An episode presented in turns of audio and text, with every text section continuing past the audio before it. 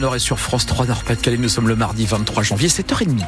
Bienvenue, on s'installe à la table de l'information, mais d'abord la route avec des ralentissements sur l'autoroute A1, A23 et A25. On parle des endroits que vous connaissez par cœur, ça ralentit.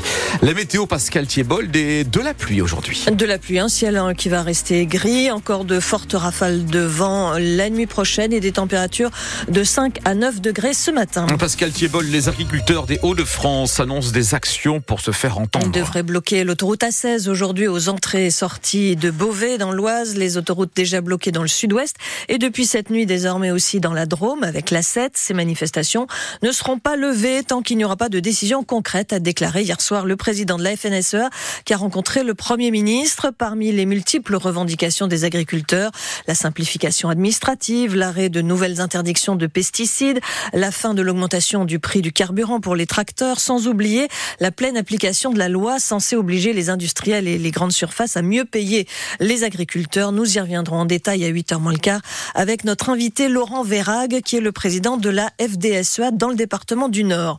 Des agriculteurs qui veulent donc être mieux payés d'un côté et des consommateurs qui aimeraient pouvoir s'acheter des produits sains sans se ruiner.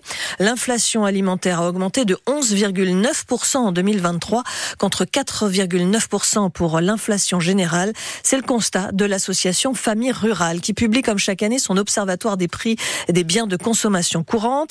Elle a analysé les prix de plus de 80 produits dans plus de 150 magasins. Et donc, selon Famille Rurale, Simon Soubieux, de nombreux produits considérés comme sains pour la santé ont énormément augmenté. Oui, l'association note qu'en raison de l'inflation, une famille de deux adultes et deux enfants doit débourser minimum 539 euros par mois pour s'alimenter sainement.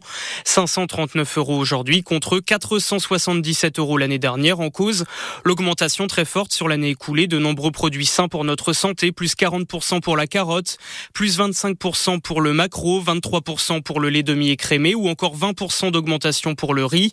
Le prix du panier de fruits et légumes a également augmenté de plus de 7%. Alors face à cette forte augmentation. L'association milite notamment pour la mise en place d'une allocation alimentaire mensuelle pour les personnes qui vivent sous le seuil de pauvreté. Allocation qui ciblerait seulement les produits bons pour notre santé. Famille rurale demande aussi la création d'un panier d'une cinquantaine de produits sains dont les prix seraient plafonnés comme ça se fait aujourd'hui en Outre-mer. L'insertion des handicapés dans le monde du travail au cœur de la visite de la nouvelle ministre du Travail, de la Santé et des Solidarités hier à Orchy. Entre Lille et Valenciennes, Catherine Vautrin a visité l'entreprise de Chicoré-Leroux qui accueille 11 salariés autistes dans un atelier réservé grâce à un partenariat noué depuis plusieurs années avec un ESAT. La ministre aimerait voir ce dispositif déployé dans d'autres entreprises. Elle travaille également à ce que les personnes handicapées soient désormais payées au SMIC et non 60% du SMIC comme c'est le cas aujourd'hui en moyenne. 33 sur France Bleu Nord. Deux graves intoxications monoxyde de carbone hier au Audruic dans le Calaisie. Un homme de 28 ans et une petite fille d'un an ont été hospitalisés en urgence absolue à Calais. Ils devaient ensuite être transférés par hélicoptère jusqu'au CHU de Lille qui dispose d'un caisson hyperbare pour traiter ce type d'intoxication. En cause l'utilisation d'un groupe électrogène dans le garage de l'habitation. Comme la semaine dernière, la piscine de Longness près de Saint-Omer a été fermée hier.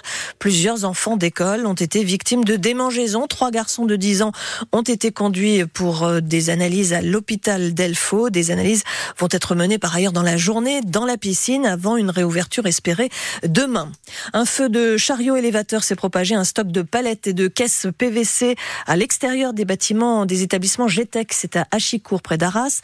L'incendie a démarré vers 22h30. Une quinzaine de pompiers étaient sur place pour maîtriser le sinistre à l'aide de deux lances. Le codice du Pas-de-Calais précise qu'il n'y aura pas de chômage technique dans cette entreprise entreprise de tôlerie soudu et soudure. Le LOSC mène l'enquête après des propos racistes lors du match de Coupe de France samedi contre Chambly. Des supporters ont dénoncé des propos racistes tenus au sein de la tribune visiteur du stade de Chambly. Le club de football lillois lance donc un appel aux témoins pour remonter jusqu'aux auteurs de ces injures. Un formulaire est d'ailleurs en ligne sur le site du LOSC pour ceux qui voudraient témoigner. Il quitte le LOSC pour la Juventus Turin. Thiago Diallo, qui était en fin de contrat, signé pour deux ans avec le club italien. Le défenseur portugais aura passé 4 ans avec les Dogs, disputé 102 matchs et marqué 3 buts.